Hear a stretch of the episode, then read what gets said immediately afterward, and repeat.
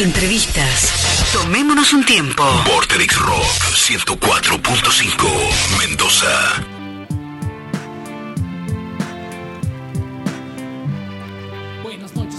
Es el momento de la entrevista y ya tenemos acá en nuestros estudios a Joaquín Ortiz, eh, Cortés, Ortiz, perdón, Cortés, mezclé todo, Joaquín Ortiz, SNM, Joaquín Ortiz, ahí se cayó el celu, bien, ahí está, repuesto, bien, SNM OK es su Instagram, es músico, tiene varias cositas hechas y ya tenés una trayectoria. Ah, Muy viejo.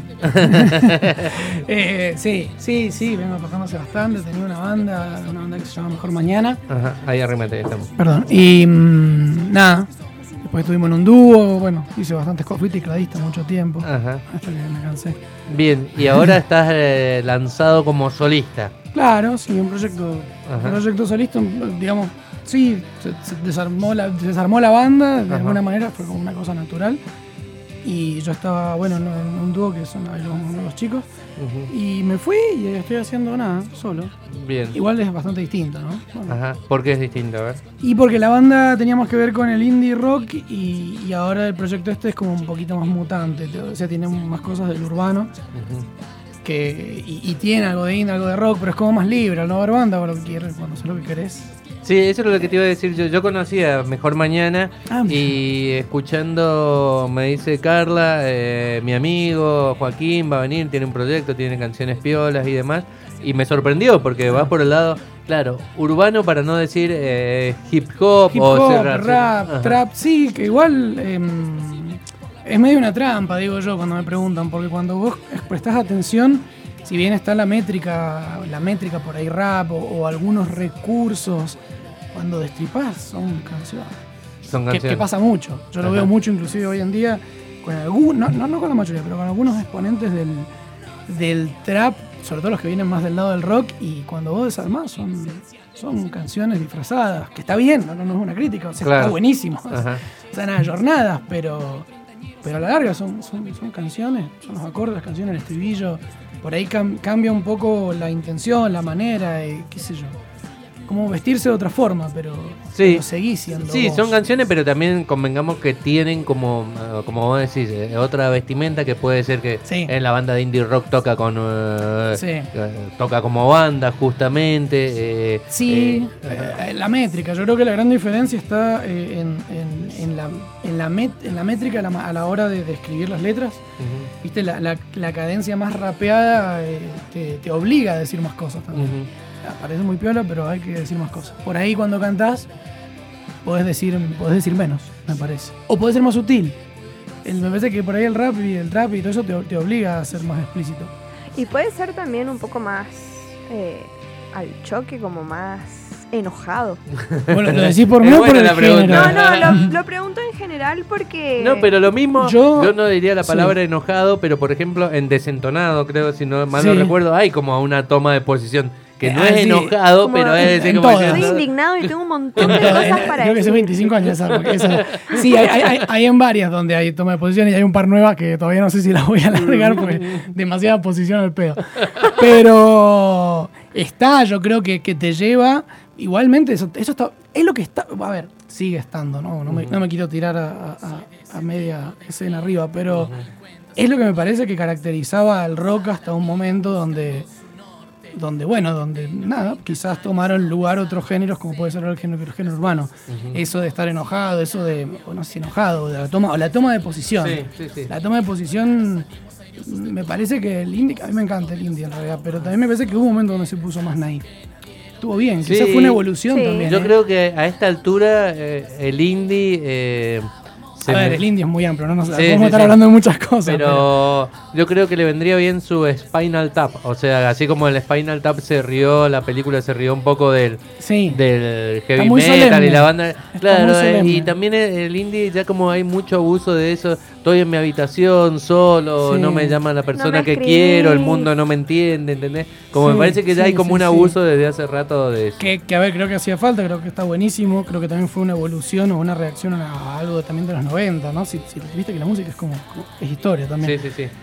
Pero Y es bueno, cíclica, o sea, También, también, también. Yo siempre digo que el, el, el millennial, yo soy millennial igual, no tiene memoria. ¿Viste? Escucha, bueno, vos, vos, sabés que escuchan cosas y decís, pero vos escuchaste a Fito. No, a Fito no me gusta, pero lo escuchaste a Fito, escuchaste giros. No, bueno, claro, escuchás giros, ¿viste? Que por ahí cosas que, que, que vuelven eh, de otra manera. ¿Qué sé yo? A mí, a mí Piano Bar, por ejemplo, me parece un disco súper indie a nivel sonoro.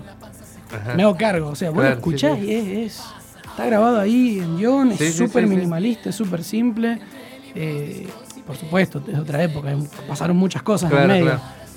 Pero me parece súper. Claro, lo que pasa es que también ahí ya nos meteríamos en el debate si el indie es un sonido o una forma de manejarse en la industria. Pero en el caso de nosotros Sí. estamos hablando más de, de- de un sonido Yo creo que o de hay- algo no, no tan preproducido, digamos. No sé, si, no sé si es un género, porque para que sea un género me parece que debería tener, me parece que debería tener elementos, digamos, que lo hagan autónomo, como, como el tango, como el jazz, como el rock and roll, el blues. No sé si es un género, pero sí creo que más allá de la manera de manejarse, porque todos se manejan de forma independiente, por lo menos en una etapa, durante un tiempo, o bueno, a veces toda la vida. Pero me parece que tiene que ver con una estética, ¿no? Y con una intención. Hay, hay como una estética visual, sonora, la elección de determinados elementos, ¿viste? De, de ciertos sintetizadores, de, de cómo. de- hay una cosa minimalista. El indie, generalmente, salvando excepciones, suele ser una cosa muy, muy simple, muy. A mí se me ocurre, perdón que interrumpa. Sí, no, no. No sé si ves, claro, capaz que tiene una flayada, pero no me importa, tengo que decirlo. Tírelo, tírelo. Yo siempre pienso cómo fluye, o sea, cómo se crea la música en el indie y cómo se crea, por ejemplo, en este estilo que tenés vos. y- Yo me imagino el indie como ranchada y sale algo re lindo y dice, bueno, vamos a anotarlo.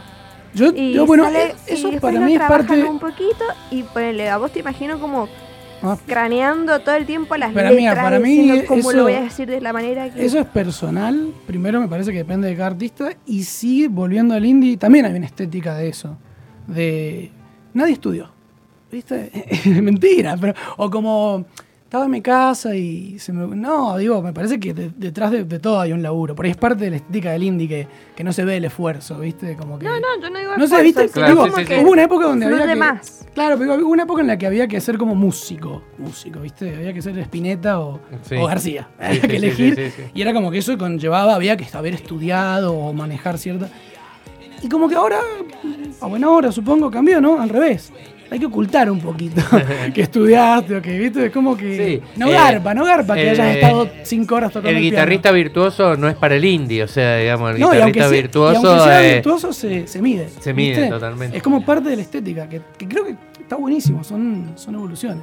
Eh, y justamente hablando de estética, eh, cuando te presentás en vivo, acá te presentás con eh, bases grabadas, vos pregunta. solo en el escenario. Mirá, te soy sincero, hasta este toque que viene eh, venía presentándome solo con, con la base, que es un experimento que, que no había hecho nunca y que debo confesar que es mucho más difícil de lo que parece.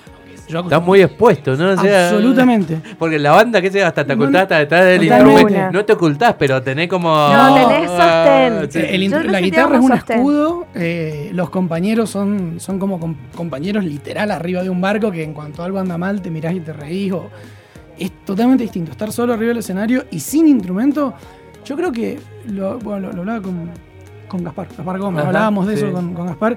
eh, bueno, que es director de cine, ¿eh? hablábamos, decía, debe ser, lo deben entender mucho los actores Ujú. esto de salir al escenario solo y hacer una performance, digamos, que es súper actoral, me- medio stand-up, o sea, es que es, es difícil. o sea, es más, de hecho ahora en el, en el- en- ahora en el próximo show me va a acompañar Leito Cortés en bajo y en algunos temas en guitarra. Vamos a hacer un, un tema con guitarra y bajo. Ujú. Y, mm, y también se va a subir eh, Barbie de Bander, la cantante Ajá. de los Bander, que hay un tema que todavía no lo largo porque quiero hacer el video, Ujú. que se está complicando, Ajá. que es con ella en el estribillo. Ah, mira. Con featuring. Ah, ya, ya, Di- di- Diciéndolo bien. ya. El fit es como Eh, la sí, clave. es, parte, es parte de la estética. hablar El fit estética. garpa mucho. Bien. Pero es difícil, sí. Solo, solo arriba del escenario. eh, no, es un desafío, es, di- es distinto. Es, es, com- es complicado llenar un escenario sin instrumento y sin, y sin banda. La idea es hacer un, con el tiempo, si se puede, un crossover, digamos, entre un palo y el otro. Porque la verdad que, si bien siempre me gustó el rap a mí, siempre, y lo urbano y qué sé yo, vengo también de otro palo, ¿no? De- de- de- del palo del, rock. Y de esa música que es distinta. Como que todavía me cuesta la idea de que nadie esté tocando. Bien. Nadie. O sea, no, lo admito. Y lo que hay en Spotify, búsquenlo, SNM. SNM. eh, SNM y en Instagram es SNM OK. Ok. Son todos simples, ¿no es cierto? Bien al estilo urbano, digamos. Sí, ¿no? y para ahí vamos. sí. Ajá. Me- ah, de nuevo, a veces por de dónde vengo me da la tentación terrible de por qué no hacer un disco o un EP y, y como que estoy peleando contra esas ganas y no. no. Ajá. Bueno, la idea es ir por ahora, por lo menos. Y en la medida de lo posible, que también es difícil, sacarlos con videos. Hay dos de esos que tienen video Ajá. y, mm, y la idea es intentar que sea también audiovisual. Porque es la manera, me parece, de transmitirlo. Hablamos también con algunos amigos, colegas músicos, y cuando vos sacas un single, aparte de todo lo que ya sabemos, es hasta más fácil escucharlo. Si yo te paso un single, si te interesa la música, lo vas a escuchar. Sí, sí. Por ahí un disco de 12 canciones, no se trata de interés, se trata de Sí, tiempo, eh, ¿no? Hay eh, que sentarse a escuchar un disco. Yo la. Sí, una.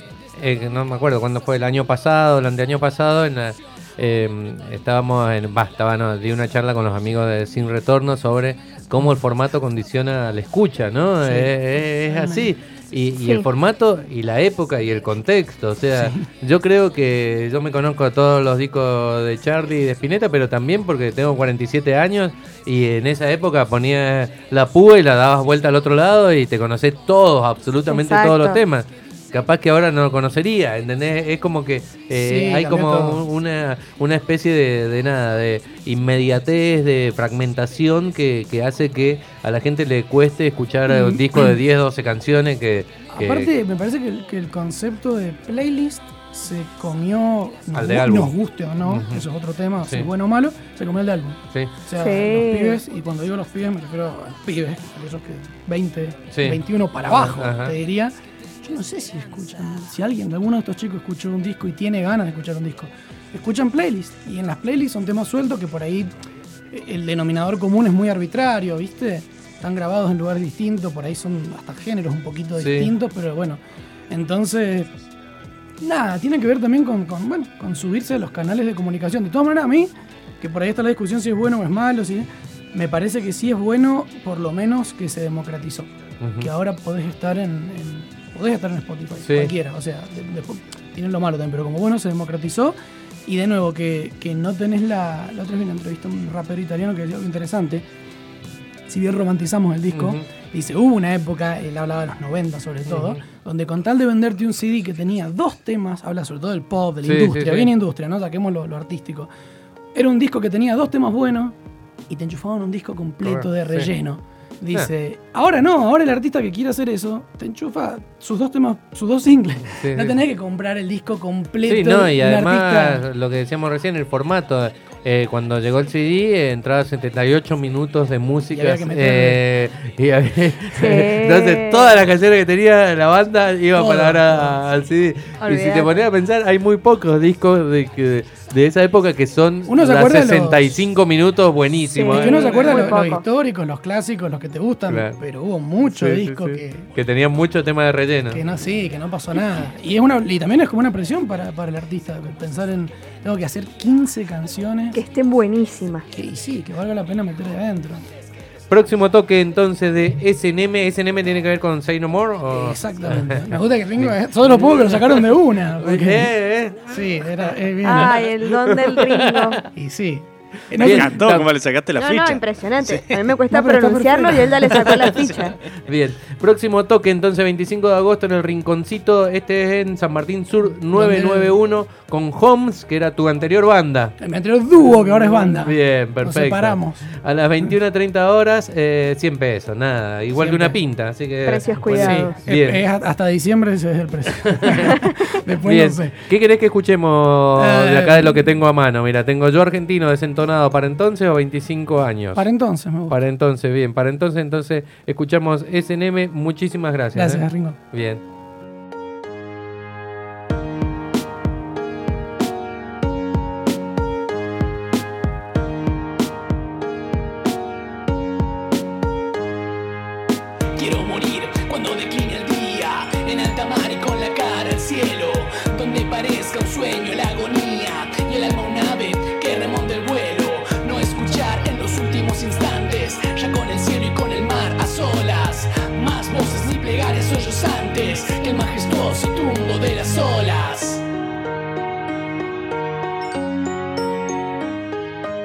morir cuando la luz triste retira sus aureas redes de la onda verde y ser como ese sol que lento expira, algo muy luminoso que se pierde.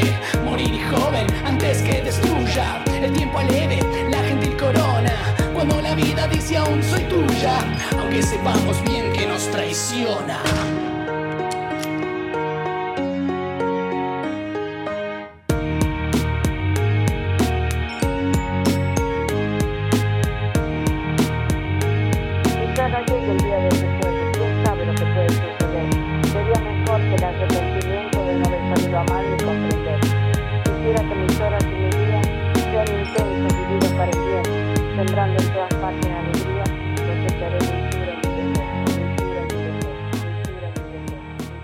Estoy confundida. Tomémonos un tiempo.